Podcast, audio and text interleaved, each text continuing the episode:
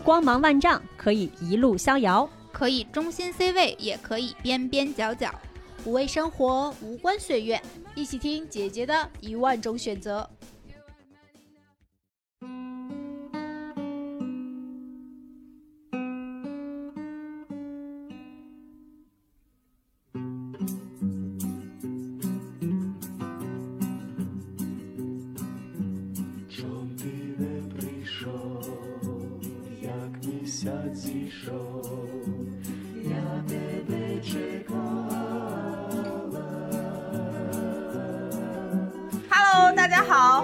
听新一期的姐姐说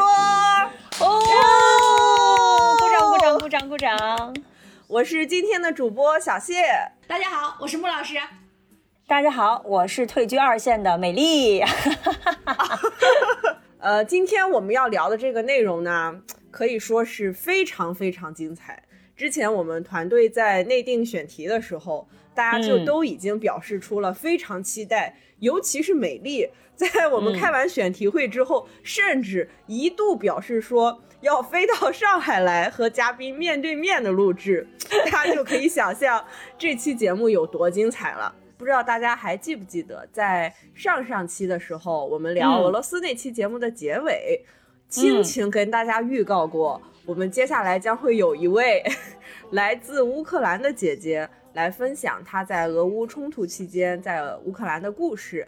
然后这一位呢，对，就是我们今天的嘉宾 Coco。美好的留学生活才刚刚开始，炮火就已经打响了。所以 Coco 呢，相当是经历了被战争划破安逸生活的整个过程，而且因为呃他所在的城市比较特殊，也就成为了最后一批撤离的一百一十五名中国留学生之一。整个撤侨的过程也可以说是。非常的跌宕起伏，惊心动魄，一点都不夸张，电影感十足。对，然后接下来就让我们欢迎今天的嘉宾 Coco。Hello，家人们好，我是 Coco。我之前在乌克兰学习拉丁舞，也是这次俄乌冲突发生以来最后一批从乌克兰撤出的一百一十五名留学生之一。Coco，要不要先跟我们大家讲一讲，当时是因为什么选择了去乌克兰留学？因为我听你之前说你是去乌克兰学拉丁舞的。我听说过去国外学艺术。学什么戏剧？咱们那个去俄罗斯的姐姐是去学表演，对吧？我没想到会专门要跑到这个国家去读，是你是读的像呃学历一样，还是说就是兴趣爱好的进修啊？是的，因为我之前是在国内上了一个大专的一个学校，然后我读的是播音主持的专业。我小时候是一直在学舞蹈这方面的，也学的是拉丁和民族。那当然，我学拉丁时间是比较长的。那在大专呃这个学业完成之后呢，就想着顺便提升一下自己的学历，也在进修一下自己在舞蹈这方面的。对，然后就选择了。乌克兰，所以也就在去年的呃九月份，只身前往了乌克兰进行我的求学之旅。那我学的那个专业其实叫编舞技巧。那个在去乌克兰留学之前，有了解过这个国家吗？咱们就是说非常的陌生，因为之前我们学的，我学的是播音主持专业，也是因为呃。很想在学历上面得到一个晋升，然后打开了我的小红书，搜起来去哪个国家学艺术。上预科的时候，因为去到那个国家我是一个人去的，然后去到那边之后，就由我的中介带领我去认识了我的专业老师和我的俄语老师，对他们非常的友善。因为去乌克兰留学的其实还是比较少的，大概应该就两三千留学生，应该是这样的，反正是比较少。那乌克兰的生活其实，因为我是第一次出国。国门来到乌克兰，还是充满了好奇，还有很激动。那边的生活，我觉得是很慢节奏的，对，因为它地广人稀。然后我所在的那个州是苏梅，它是一个东北部，呃，也是和俄罗斯交壤的一个州。那个地方留学生很少，只有一百多名。然后我们在那个地方过得非常的惬意。我们学校门口就是公交站的呃尾站，对，也是一个始发站。对，然后我们每天可以从宿舍楼走到那个公交站，大概应该就有两三百米这样的一个距离，然后我们就可以乘着公交车去往市区逛街、吃饭，然后买东西。正值当时我去的时候，正是黑五和圣诞节的时候，所以有非常好玩 的。买啥？买化妆品吗？对的，对的，因为那边化妆品是真的很便宜，然后而且圣诞节就是他们像我们的春节一样，他们会布置很隆重的氛围，所以你感觉到那个地方就满满的仪式感。那边的物价也是比较亲民的，所以喜欢吃肉的，就是朋友们真的会爱上那个地方，因为肉真的很便宜。对，哎，他在那儿饮食是不是和俄罗斯对啊还挺像的，对吧？对，他们在前嗯三十年前都是一个国家嘛，苏联，所以他们的生活方式，我觉得还有那个饮食习惯都是一样的。糖、肉、碳水 三大法宝。对的，这个真的是我要说小还的。记得，对，你们你们 get 到了我的点，真的那边真的是糖分大爆炸。就是我一个是我是真的，我觉得很少有女孩子不爱吃糖果吧，但是我真的不爱。我就是说我去到那个地方，去了超市之后，全部是那种糖分巨多的蛋糕、面包。虽然我们在国内没有怎么吃过乌餐，但是是不是和俄餐之间就是整体来讲区别度没有那么高？那么有没有什么特色的东西呢？呃，我我个人还有一件事情，就是中国人喜欢吃饺子，特别我是一个北方人，我在过年过节就是一定要有饺子的。因为有一次我就特别想吃饺子，然后它有一个大的冰柜，里边全是琳琅满目的饺子，但是当时由于我刚去那个地方，并看不懂他们当时的那个包装上面的那个俄语或者是乌语。我以为就是和中国一样，就是你冰柜里全部是饺子，我随便拿一袋儿我都不会出错，要不就是猪肉大葱的，要不就是就是其他口味儿的，是不是？但是就绝对不会踩雷。但是我错了，家人们，我真的错了。我拿到了一袋饺子，我有一天中午我非常饿，我我以为我今天中午就可以不用哐哐哐剁菜剁肉，开始准备饭了。我寻思我今天煮一包饺子就可以结束，然后我吃到嘴巴里，土豆馅儿，我整个人震惊了，土豆馅儿的饺子我第一次吃。我和我的同学说，他说你很幸运，我说我这还幸运，他说我买到过樱桃馅儿。那可能接下来我们确实要转到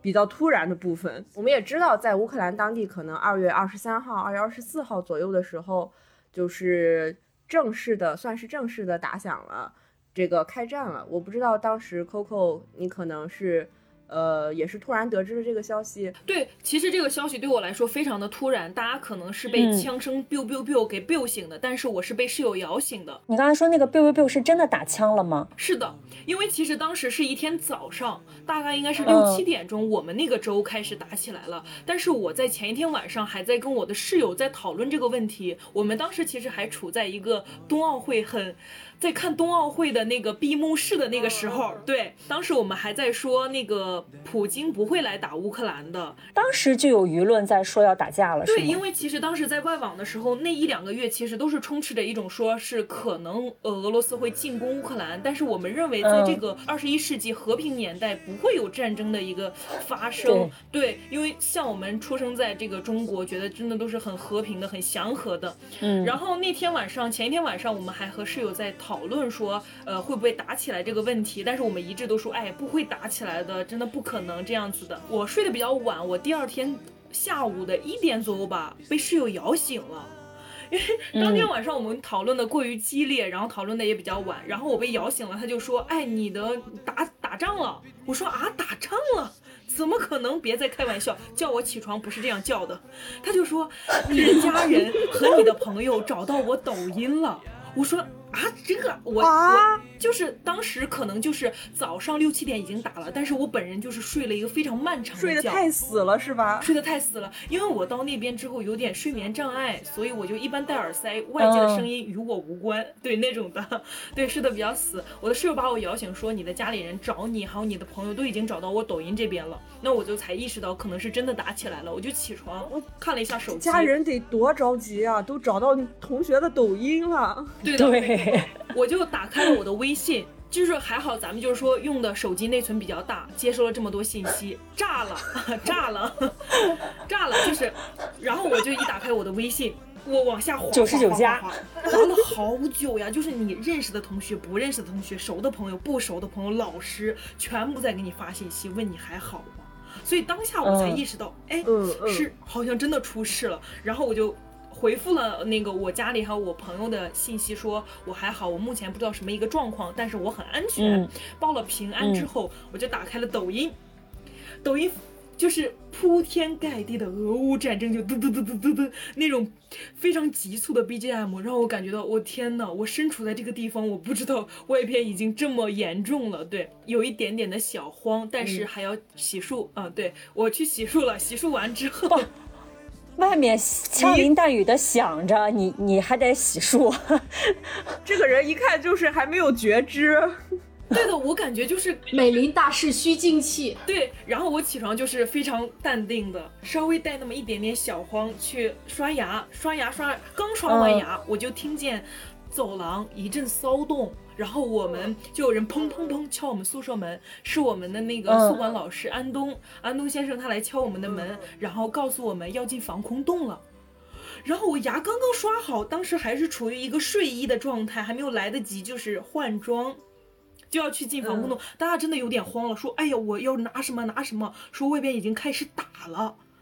当下真的嗯。什么都不知道要拿什么了。懵了吧？从来没经历过这种情况。对呀、你说衣服、鞋子、包，你到底拿哪个呢？什么都拿不了了，当下只能拿着说钱不应该拿钱吗？拿护照，对的，拿护照。那我还要拿什么呢？首先，咱们是中国人，拿上 N95 口罩和七十五度的酒精。咱们就是说进防空洞 也要记得防疫哦。国人真的把防疫刻进了 给你 DNA，点个赞，猝不及防。点个赞。真的没有办法。然后当下就挎了我一个托特包，里边装着我的护照、钱包和我的留学材料，还有一瓶七十五度的酒精，还有我的口罩。然后拿着这些东西，然后遇见了我一个好朋友叫程程。他扛了一桶二十斤桶装的那种水，就是家人们，你们想象一下，你们家里饮水机的那个二十桶的那个蓝色大桶，就是扛在肩膀上。我问他为什么挺有劲儿啊，女孩子。多喝水，对，把大水桶扛进了那个防空洞里边。进入防空洞里边，因为有很多就是其他国家的人也在，那我如何找到我们嗯中国留学生的这个队伍呢？大家一进去，就是所有国家的，可能他们都没有什么戴口罩啊什么的，但是中国人把口罩勒得紧紧的。就是悲剧，不是喜剧的来源都是悲剧。我觉得 Coco 确实不愧是已经在上脱口秀培训班的人，已经会升华自己生活中的悲剧成为喜剧了。对，哦，这个段子真的呃绝了。对然后呢，你们进了防空洞呢？然后我们进了防空洞之后，找到组织之后，当时我们的安东老师其实拿了一些破旧的被褥，然后铺在地上，因为其实那个防空洞的那个设施已经不是说很新了，但是当下其实我们并没有感觉到说很恐惧啊或者是什么，因为当下可能嗯、呃没有太激烈的这个打仗的这个声音，所以没有给我们造成这个。听觉和视觉上的一个冲击，对对对对对。但是我们其实就是想一想，其实，在我们旁边坐的乌克兰人，他们没有退路，嗯，他们的家园正在遭受摧毁，是不是？所以他们没有地方可去。我们有退路，我们还可以回到国内，但是他们没办法。后来，嗯，国内也是一些。嗯，舆论的导向嘛，有一些人可能在国内的一些平台上面发布了一些不太好的言论，被外媒解读到了那边，说我们国人对他们那边的女生有一个不好的这个言语，嗯对，所以当下对他们在防空洞里其实呃有去。和联合其他的乌克兰人对说进对我们进行一个言语上的刺激，我们可以不跟别人去挑起事端，但是担心就是我们之间真的会有一些什么事情，而且他们那个国家是可以携带枪支的，所以这个是我们比较担心的。就开战了之后，要怎么生活呢？就嗯吃的还够吗？水还够吗？就其如果是基本的供电保证得了，但是其他的东西是不是都已经买不到了呀？一开始说了，我们并没有说觉得他们会打起来，所以也没有说是去囤这些生活物资。而当时我和我的好朋友程程也确实该囤一些肉呀、菜呀、水呀，像纸巾一类的东西，所以也没有办法出去买，因为当时已经有宵禁时间，然后包括那个情况下根本不允许你坐车再去市区了，所以我们当下的呃食物和水确实是不太够的。那当时，呃、因为这个事情演变了好几天之后，我们发现说，哎，好像真的是蛮严重的。然后当时我呃好朋友程程他有室友是有几个女生也有男生，然后我们当时九个人在一个房间里像开会议一样，对我们就说现在事情好像是变得有点严重了，我们当下的食物跟水都不太多了，要不这样，我们在一起生活吧，我们每天呃由专人来做饭，就是我们九个人就有非常明确的分工，今天谁来做饭，谁来休息，谁来看今天的新闻，因为当下呃打仗的时候，我们负责我们外国人的一个呃宿管老师，他成立了一个像微信群一样的东西，但是我们是用 Viber 联系，像国内的微信一样，对，他会把一些紧急情况啊发在那个群里边，比如说我们比如说要在晚上的七点半要进防空洞待多久多久，他会在那个群里边那个发，所以我们会有同学专门来看这个微信群里的信息，包括当地的一些新闻，会有同学然后专门来做饭，做完饭会有人专门来刷碗，就我们分工非常的明确，因为我们想着是不能所有人集中在一个地方，万一真的打起来，我们在吃饭真的 遭不住。你们意识跟的还挺快的哎，真的是应急作战小组的感觉。对，九人自救小组，嗯，哎，这九个人都是中国人，哦，是的，是的，是的。然后我们是有几个嗯女生，几个男生。然后当下我们那天晚上，嗯，坐在一个呃宿舍啊，我我宿舍。然后当时我们并没有开灯，是因为当时说晚间是不允许离窗户近，然后也不允许开灯，是因为担心有亮光发生什么比较危急的事情，所以我们也比较担心。我们基本上都是拿着手机，然后手电筒打开，然后我们在那儿说，就是说，呃。谁还有多少菜、多少肉，都有什么分别是什么，一小半袋米我们都会记录的非常非常的清晰，因为我们不知道这个战争会持续多久，我们不知道我们什么时候才可以买到生活物资，所以我们能把所有想起来的食物，包括调料什么的，我们都要列一个清单。所以现在我的备忘录里还是有那个很长的清单，我们都有什么东西，比如说，嗯，谁谁谁有胡萝卜三根。土豆两个，西红柿一个，三斤肉。我们不能再像平时一样一一日三餐了，或者或者是晚上再加宵夜了，那是完全不可能的。对我们是列的时间比较长，如果能在这个时间内截止这个战争，终止这个战争，当然是最好的。但是如果没有，嗯我们必须做长久的打算。所以我们当时说一天吃一顿饭，就是说也不是说让大家饿着肚子，大家吃一个。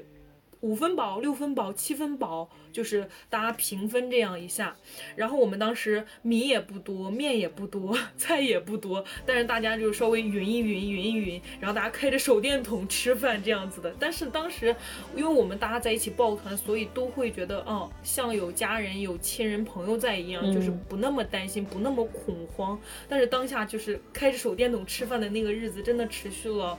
十几天，有一天就是我的朋友，他有一个乌克兰的中介，那个中介叫娜娜，非常非常好的一个乌克兰人。当时其实我们门口有个罗曼大街，那两天的新闻说嗯是罗曼大街有平民被射杀了。我们当下其实真的很恐怖，因为可能那些人犯了宵禁时间，宵禁时间已经就是开始了，然后他出去了，可能被击杀了怎么样？嗯但是我们真的很恐慌。那个老师，那个中介，嗯当时顶着那个时间段儿来给我们送了物资，送了整整一个后备箱。他的车是一个 SUV，蛮大的，那个后备箱整整装满，就是你去超市那种很大的那个嗯。袋子最大的袋子，啊，提了大概应该有五六袋或者是六七袋吧，里边有米、面、油，然后各种还有中国调料，就是他们就是细心到这个他想的好这个阶段周到。对的，对啊然后给你买很多就是可以存放的，比如说他们那边不是喜欢吃那个呃腌的那个黄瓜呀、西红柿哈、那种的，然后给我们买了特别特别多，然后。他本身他的家园都正在被摧毁，但是他反而就是跟我们在一起安慰我们说，呃，一定会结束的，一定会和平的。然后我们期待这一天，还对我们精神上进行了关怀和安慰，然后还跟我们说，如果有什么需要帮助的，可以随时联系他。冒着那个时刻、那个危险的时刻来给我们送东西，我们真的超级感动，也解决了当时我们物资很困难的那个那个问题。对，对，感觉就真的是雪中送炭了。对的，对的，很感动，真的很好，很好，给了我们很大的鼓励，而且给我们送了太多东西了，以至于其实我们现在回国了，那些物资都没有吃完。那些还有菜肉在冰箱里边。所以你们又补到了你们的备忘录里了，是吗？就是那一些东西。对，当下其实因为我是主要负责说是来统计我们都有什么东西来进行每天的一个餐食的分配。当下那天晚上我们做了很丰盛的菜，我们平时可能就吃一个菜，最多两个菜，但是从此之后我们晚餐我们晚餐变成了四五个菜，对，真的像过年了。我现在手机里还有很多这样的照片，然后我们米饭也敢让那些男生们吃饱了，就，很感动。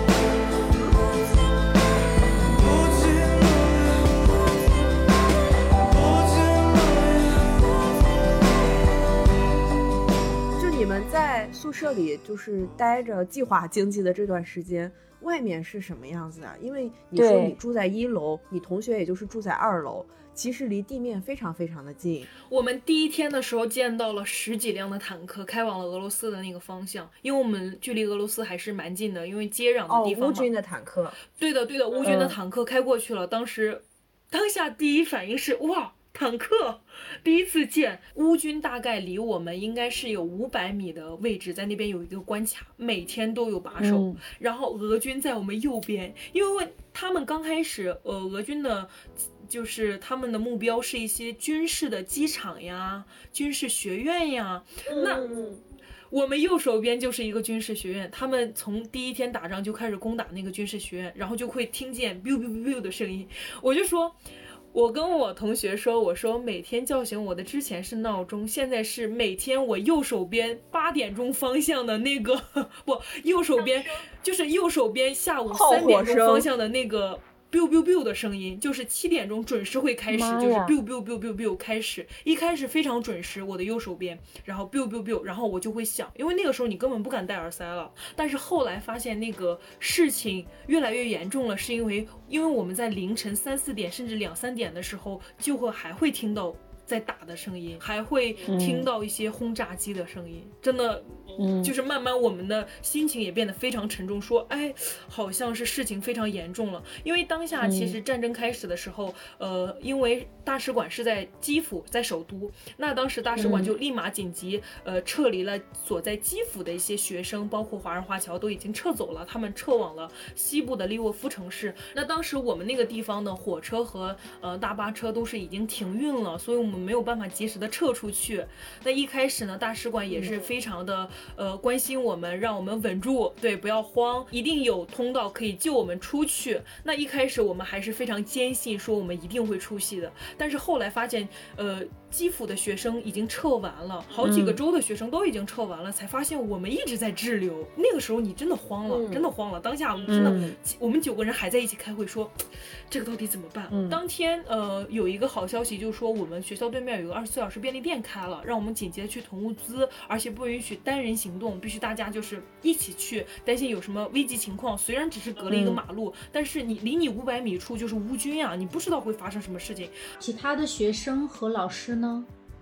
其他的学生和老、老师，就像因为我男朋友他是在我隔壁的州哈尔科夫，那个州是打的最凶的，他们也是在自救。呃，因为当时就是说是能上火车的上火车就一定要走那样子的，因为当时的一开战之后，那些火车呀、呃那些大巴呀什么的都是免费的。对，就是来了你就可以上，上了你就如果有座位，或者是你可以站着，你就可以走了那样子的。对，哈尔科夫的学生，嗯、据我所知，他们也全部都是自行撤离的，因为他们那边打的确实很凶。像我男朋友说，他们晚上就是他去和他朋友一起住，然后晚上他睡觉，然后他那两个朋友就必须得醒着看外边的情况，因为如果一有紧急情况就要躲避到厕所。其他国家的留学生一开始我们知道好像是美国的先撤走了，因为在要嗯开战的呃前一个礼拜，美国那边就放出消息说要求美国还有英国，当时他们就是说在乌的美国人和英国人要撤离，所以他们可能已经撤离走了。但是我们学校像印度人啊、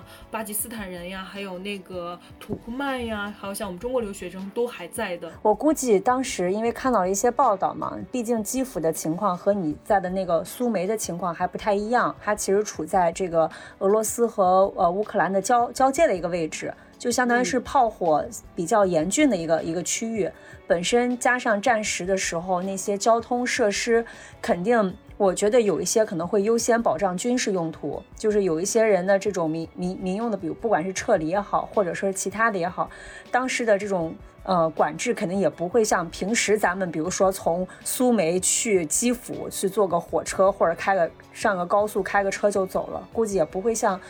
不会像日常那样轻松了。按基辅相对还是在稍微后方一点，所以撤撤离想能先撤就先撤了。但你们真的是在炮火纷飞的中心点，对的对的，估计的确也很难撤。对对对，嗯每天还是那个地方打的也很厉害，对，也一直撤不了。嗯后来我们对也是过了一个礼拜，觉得大家都撤了，好像我们没办法撤，因为我们火车这条道是行不通的，我们做不了，所以我们当下嗯就想着自救。然后也有很多留学生啊，已经撤出去撤出来的留学生啊，也向就是在朋友圈替我们求助说，在苏梅还有一百一十五名留学生没有撤离，说如果嗯有有可以送物资的，可以先送物资，然后有可以帮助的就先帮助一下他们，这样也在帮我们。当时就用微博、抖音、小红书，我们九个人就开始发散这种信息，说我们还有一百一十五名，我们没有那么多的水，没有那么多的生活物资。如果这个仗持续打下去了之后，我们的生活保障真的是一个很大的一个问题。然后我们就艾特了很多国内的这些媒体啊，然后这些人就进行一个外助的一个外界的一个求助，后来就得到了国内的这些媒体的关注，然后来问我们是什么样的什么样的一个情况，包括大使馆也在跟我们密切的一些就是那个交流中说已经在制定方案了。当时呃有一天下午说是已经制制定出来一条方案，说让我们撤到我们隔壁的一个叫波尔塔瓦的一个地方，大概平时开车应该就是两三个小时路程。当时就是说，呃，学校应该是帮我们租到了一辆大巴车，非常感谢那个司机，乌克兰人，对。他肯愿意带我们，对，然后当时是不允许带行李的，因为很担心路上有紧急情况，比如说要跑呀这样子，你有行李肯定是一个累赘。大家说轻装上阵，然后我们所有人都轻装上阵。当下我们其实下午真的是特别冷，然后每个人穿的都特别厚，大家都说把秋裤多套两条秋裤这样子的，因为太冷了。零下十几度是不是？那个时候，因为我看到之前 Coco 那边的照片，就是帽子戴的好严，然后围个大围巾，穿着羽绒服，就就实话实说啊，真的很像难民，就是穿的又厚，看起来又狼狈。我我身上，我同学说我穿了一年四季，我里边穿了个短袖，外边穿了一个春秋的那个卫衣，然后穿了一个春秋的那个飞行夹克，又套了一个 羽绒服，戴了个围巾，戴了个帽子，戴着口罩，戴着眼镜，又下边穿一个很厚的那种加绒从中国带过去的那个那个棉毛裤，然后我还套了一个很厚的那个那个牛仔裤，穿了一个很厚的袜子，还穿了一个那个靴，就是那个中筒靴。不是开一个地狱玩笑，你这个样子遇到紧急情况，你跑得动吗？真的跑不动，但是真的太冷了，想不到那么多了，真的太冷了，家人们真的很冷，所以穿的很多，然后坐在车上，然后还拿了那个大列巴，对，就是咱们这个俄罗斯跟乌克兰的这个特产大列巴，也很扛饿呀。就是列巴这个东西，不吃的时候没没事的时候当食物，有事的时候当武器，真的真的是真的可以当武器了，你这扔过去一个龟，那个嗯军人都被你撂倒了。当时下午嗯应该是一两点钟，我们坐在那个大巴车上，记得非常清楚，在宿舍门口那个大巴车上坐了我们学校的。四十多号人嘛，四五十号人，然后就说我们的负责人就说在和大使馆联系，只要大使馆这边一发消息说可以出发了，我们就可以出发了。但是当时我们就在车上等了大概有一两个小时的时候，就没有任何的动作了，就说好像是出发不了了。但是我们的负责人也不想让我们就觉得没有希望这样子的，因为他如果一旦跟我们说没有希望，那我们肯定很很难过啊，就觉得嗯，突然燃起的一小火苗没有了，然后我们大家都很信心满满的坐在车上，等着我们马上就要去到其他地方，远离这个战火纷飞的地方了。学校负责人突然告诉我们说，不好意思，今天走不了了。肯定还是要保障你们的安全。是的，是的。然后我们当时就所有人就有一点点的难过，回到了宿舍。当时我们走的时候，把所有的物资都给了宿管老师，因为我们想着我们不会再回来了。但是好开心啊！你这期节目让我把祖上积的这点德全笑没了。当时就真的好开心的，要走了，然后啊，就是蹦着的小步，拿着肉，拿着很多食物，然后跟老师说谢谢什么的，把这些食物给他们吃，祝他们平安这样子的。然后两个小时，我们从车上下来了，我们没吃的，就很好笑。我们回去，我们九个人又在商量说。看一看吧，又开始拿着我们那个食物的计划表，开始过起了生活。你们的宿管老师除了你们给的食物，他们正常情况下，当地的乌克兰的乌克兰的群众，他们应该怎么生活呢？因为战火起来了，你们缺食缺衣少食，他们应该也是一样的状态呀。我也好奇，他们还正常上班吗？对，就是是这样的一个情况，就是当我们在防空洞的时候，我们还看到了我们隔壁的那个呃教师公寓，也不知道是教师公寓还是居民楼，看到一个大爷在遛狗。嗯，那边在打枪，他在遛狗，咱们就说心态非常的好。他们吃的呢，就是呃，一是因为那边嗯、地广人稀，而且他们黑土地面积是很多的，欧洲的粮仓嘛，乌克兰。然后他们也会呃种一些自己的农作物啊，比如说像种一些菜呀、然后自己种土豆啊、马铃薯啊这样子自己。的这个物资保障。对他们还是有一点点物资保障，因为你看，像我们的话，我们必须是要依依靠这些那个呃去菜市场买买或者去超市买来的，对对对。那他们再去超市去补给一些，其实是完全可以生活的。等了一天，我们就说、明天会走走吗？那就说明天不会走，那就过了一天，明天会走吗？明天不会走，然后再过一天，明天会走吗？明天不会走，在哪里跌倒？就在哪里躺一会儿吧，先吃饭。后来有一天是，嗯、因为我们九个人团队里边有一个男生，他是其中的一个负责人。他有一天突然告诉我们说，呃，大使馆这两天联系和他们非常的密切，正好那两天，嗯、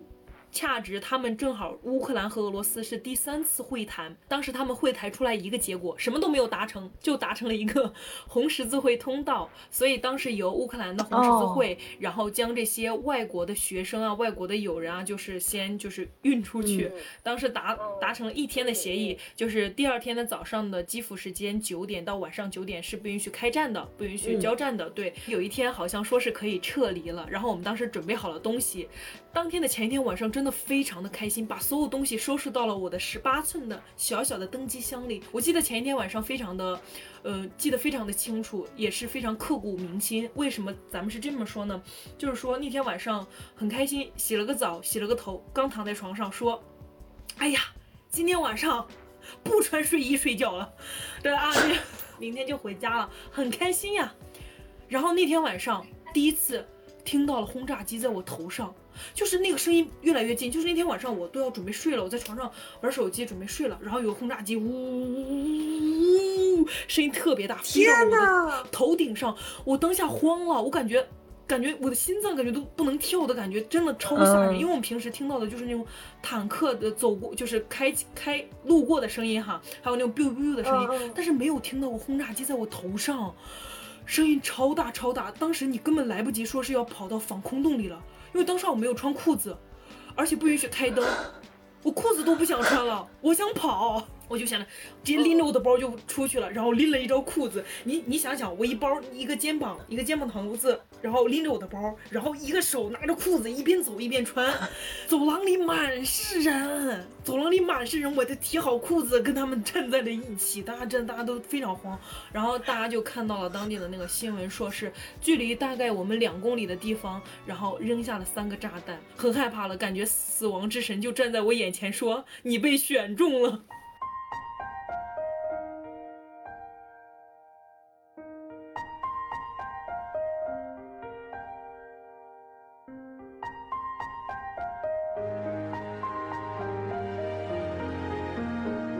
第二天早上，我们起得非常早，五六点，然后我们就起来了。那天还在下雪，记得非常清楚，还在下小小的雪。然后我们所有人集合在大厅，我们的副校长就是管我们外国学生的副校长，他过来了，然后还有我们的宿管老师都集合在那边要送行。对，要看着我们走，要把我们的走了嗯安全负责到底。所有人都在点名，然后站在一起排队，然后大概应该是六七点钟就已经集合在大厅了。所有人都满心欢喜的，觉得这是最后一次撤离了。当下我们把冰箱的电也断了，当时在那个大厅站了应该有两三个小时吧，然后你就看到浩浩荡荡的二十多辆大巴车载满所有的外国留学生。上了车之后，每个人都有座位。乌克兰还给我们准备了水和食物在车上。准备走的时候，大家集合完之后是前后都是有特警开道的，都是有警车。然后中间非常贴心的还有红十字会派过来的救护车。副校长对我们学校这两辆车分别做了告别，就是也是非常的难受。然后用俄语说，就是希望我们可以回到中国啊，希望我们一切都好啊。那样你想想，就是当下其实坐上车真的有一种要回家了，但是有一种很难受，因为。我们车外就是我们的宿管老师，是我们的老师，是我们的校长，在外边就是看着我们离开，然后他们无法离开那种感觉，就是很凄凉，然后很难过，就是因为毕竟对这个学校也是比较有感情的。副校长还那样嘱咐我们，希望我们回到中国，也希望有机会还可以在乌克兰再相见，也希望就是世界和平这样子的，希望俄乌战争尽快结束这样子的，对我们一系列像妈妈一样的。嘱咐看着我们的大巴车开走了。对当下呃非常有触动的一点是我们的安东，其实他陪伴了我们整个。整个十几天的一个时间，对他双手插兜，穿个牛仔裤，一种中年男人的落寞的感觉，看着他的学生们都走了那种的感觉，都落泪了。然后我们大家都说，哎，看看一下安东，真的好难受。我们车上的学生感觉都有点潸然泪下的感觉，对，有点难受。其实本身第一次撤离没有成功，第一次的路线是准备就是像正常的行驶路线，两三个小时就可以到达波尔塔瓦，但是当时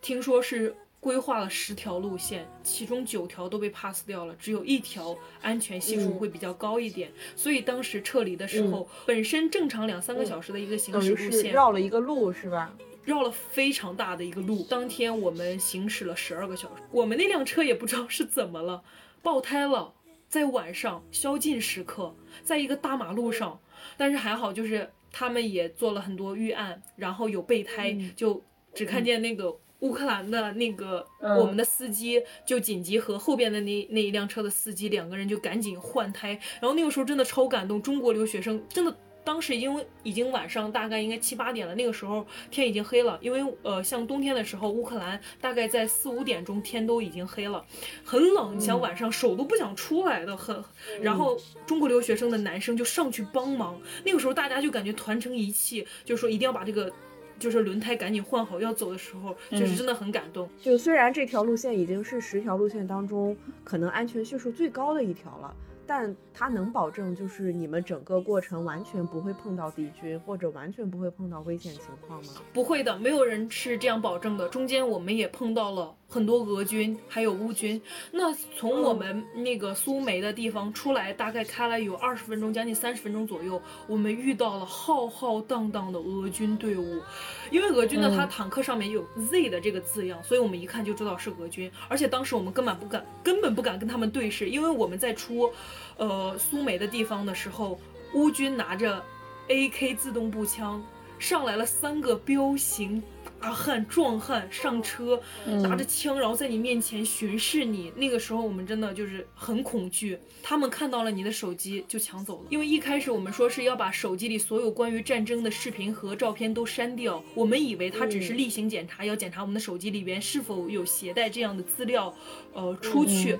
那我们以为是一个安全检查，就像我们平时去哪里就是安检一样。但是并不是这样，他上去就直接说接力缝接力缝，因为俄语的手机的意思是接力缝，他就上去是接力缝接力缝。然后当时我们有负责人，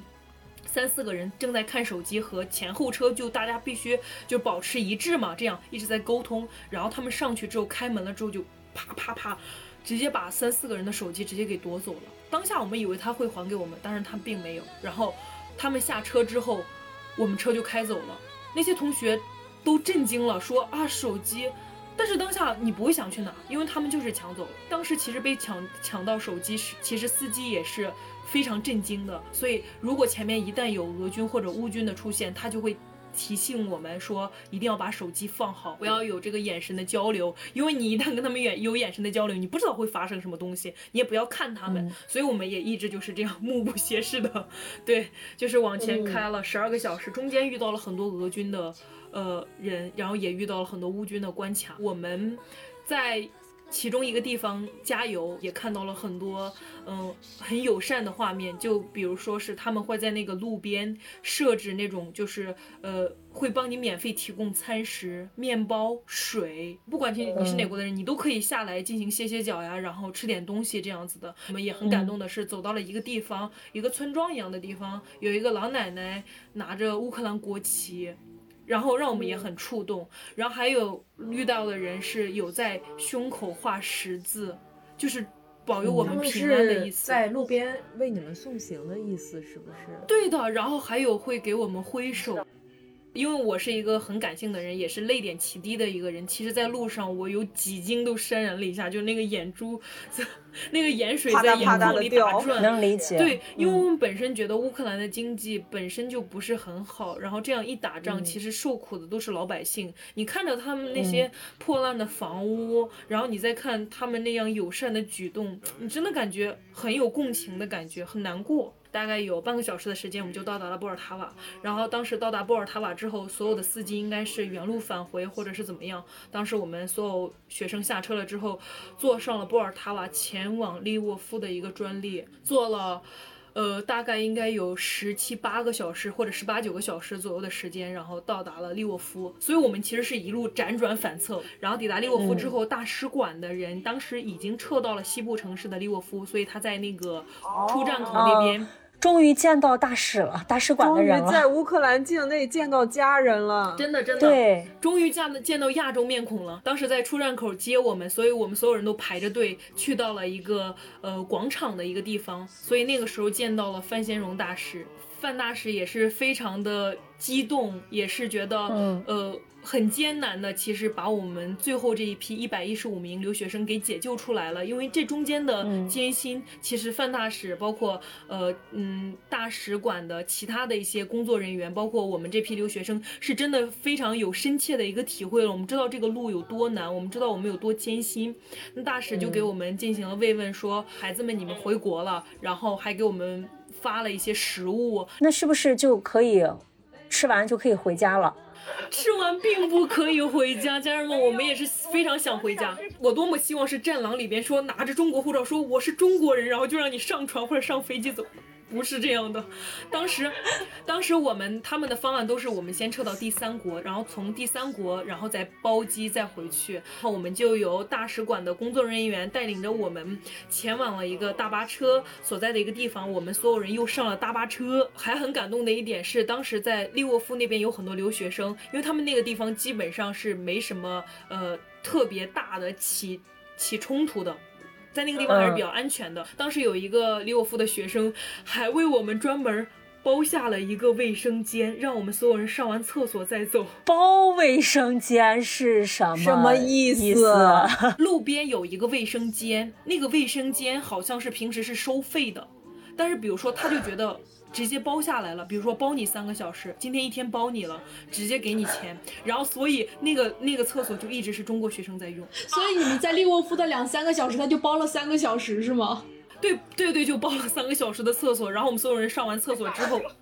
对，然后上了大巴车，然后有使馆的人亲自押车，有使馆的人嗯亲自押车，然后把我们送到了，当时应该是又开了，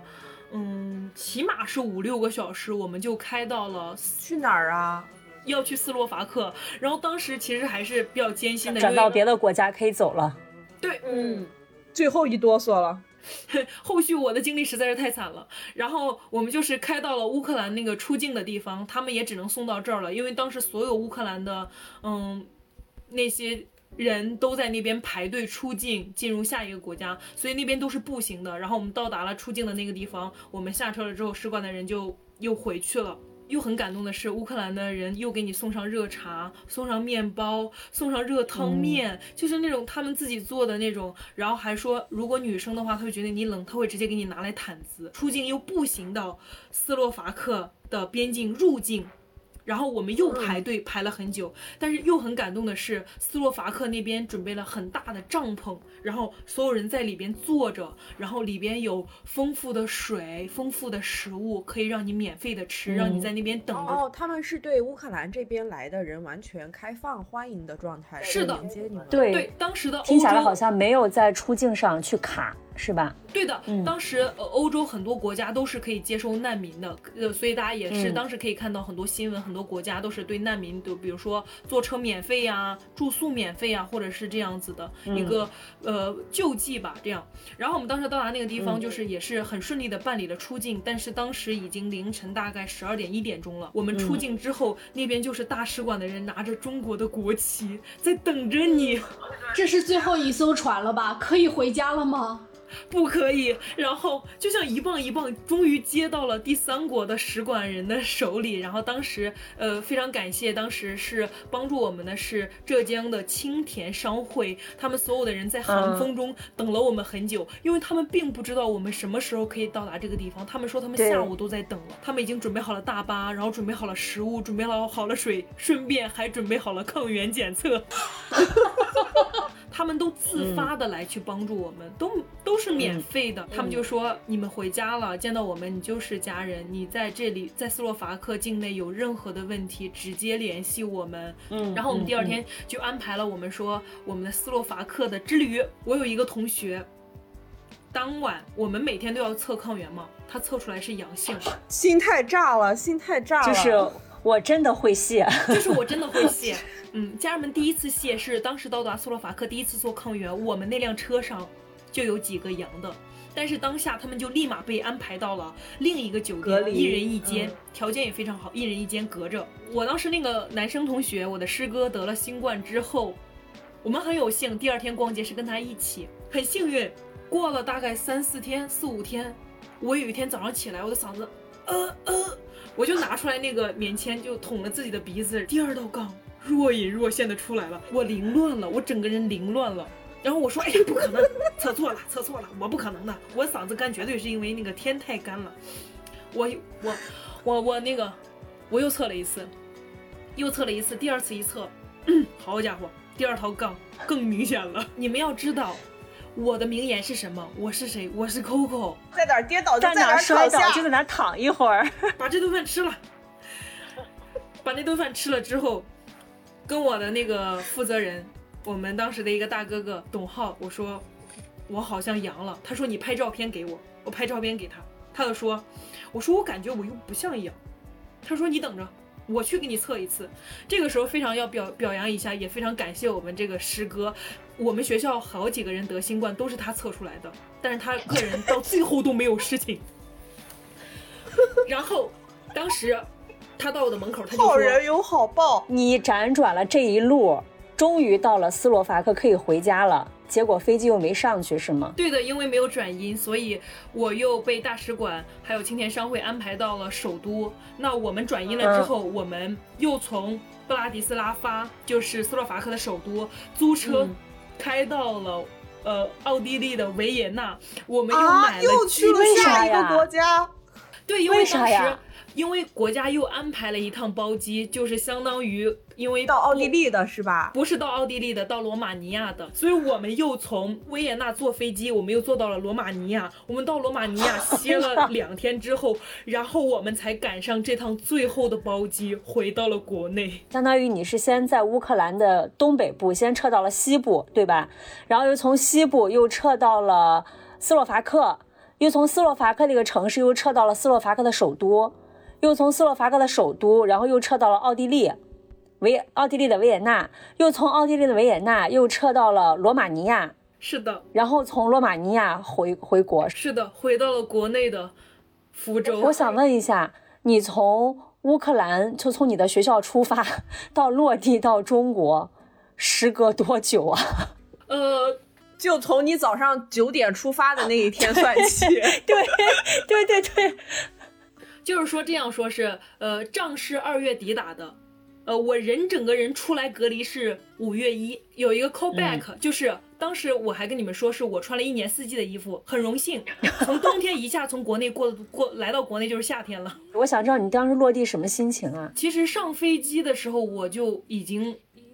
眼泪已经流下来了。就是我们上飞机的时候，就是所有的乘务员是站在飞机的两旁。我们上去之后，他们挥舞着小国旗，穿着防护服，后边还画着鸽子，然后会有欢迎回家的这样字样。就是挥舞着小国旗，就说欢迎回家，欢迎回家，欢迎回家。所以当时你听到“欢迎回家”这个字，你就是鼻子一酸，眼泪就下来，了。对我鼻子已经酸了。对，当时已经很难受了。然后，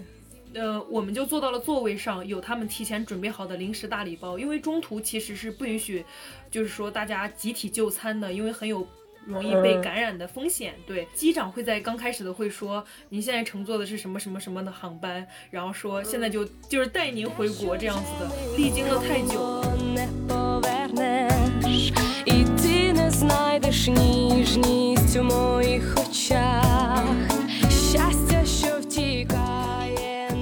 国到现在，呃，还和乌克兰那边的朋友或同学有联系吗？嗯，我有在跟那边的同学还有老师一直都保持着很密切的联系，因为其实我还是比较担心他们的。呃，我有的同学是已经也就是到其他国家了，像波兰啊、德国呀、匈牙利，他们有在其他国家，然后也在上着网课。然后让我很感动的一点是我们班的班长在前两天，因为我很久已经不登 ins 了，然后我前两天在 ins 上更新了一下自己的动态，我的班长立马私信我说 How are you？说很希望我们可以在乌克兰再相见。那我告诉他就是，我说我每天有看到乌克兰的新闻，我很难过。然后我说我也很担心你们，然后希望你们一切都好。我们我也很希望我们可以尽快在乌克兰相见。还有我那个俄语老师，我们俩也一直有在联系，因为他年龄也都六七十岁了。他在我刚落地的时候问我。有没有回到中国？然后还好吗？注意安全，这样子的，就一系列很亲切的关怀，让我觉得这个老师真的很用心在对我们，就是，嗯，以至于现在，呃，在前两天我们也进行了一个交流，是我有一个师哥在上面有提到他的手机被抢了之后，他写了一封信给到了我这个老师。让我帮忙转交。他信中大概是这样写到的，就是说，亲爱的伊丽娜，嗯、我是谁谁谁，我现在很好，我现在成为了一名老师，我有带的学生，我经常跟我的学生讲到您，也讲到我乌克兰的生活，呃，你好吗？您的母亲还好吗？您的家人还好吗？就说我们也有经常看到一些乌克兰的新闻，很担心你，也很想您。我跟我的同学学生们有提到说，以后有机会一定要再回乌克兰看您。Coco 已经眼含热泪了。对，因为一开始的时候，他可能手机有点点问题，可能这封信在阅读完之后就没有了。他第二天特地找到我之后，问我可不可以把这封信再发给他，他一定要永久的保存着。我真的很爱这个地方，因为这个地方有我去到半年这么短的时间，遇到很好的老师。很好的同学，然后遇到那么友善的人，在那么极端的情况下，愿意舍己为他人的那些善意的举动，让我觉得我们没有血缘关系可以值得这样对我。认为真的我很庆幸我去到了这么好的一个国家，也很幸运遇到了呃这些人、这些老师，还有我的学校，它真的是一个非常非常棒的一个学校。在这段讲述里面，如果能听到现在把节目听到现在的朋友，估计可能也会有一些印象，比如说呃安东，对吧？你的宿管安东，然后还有给你的房屋中介，对，给你们买买买食物的房屋中介，然后还有对，还有校长校长，包括呃。那个在路上帮你们就是划十字划十字，祝福你们一路平安的老奶奶，嗯，就是很多这种，嗯，真的就是非常普通的形象，但是让我们会感觉，就这这一趟，就是从从学校，就是从你遭遇这个战争到现在，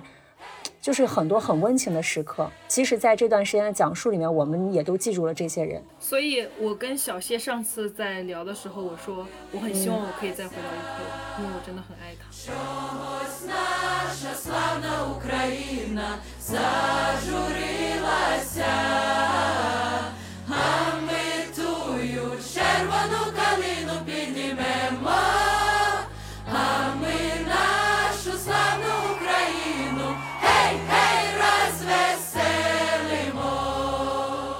今天我们好像听到了很多的硝烟和炮火，就像 Coco 说这一路不停的 biu biu biu，但是，呃，更多的其实我们看到了，听 Coco 说到的是那些温暖的、善良的，能让我们坚持走下去、有勇气走出来的那些人们。我想那些才是我们走下去、走出去的动力。嗯，最后还是要总结一句：期期待世界和平。期待世界和平，也也期待来来我早日回到送上一乌克兰。句迟到的欢迎 Coco 回家。对感谢感谢感谢，那我们今天的节目就这样啦，感谢 Coco，也欢迎大家在呃各大音频平台关注姐姐说，也可以通过微信公众号关注姐姐说 FM 订阅我们。嗯，那我们今天的节目就这样啦，嗯，嗯谢谢大家，Coco 谢谢。拜拜。拜，拜。拜，嗯，拜拜。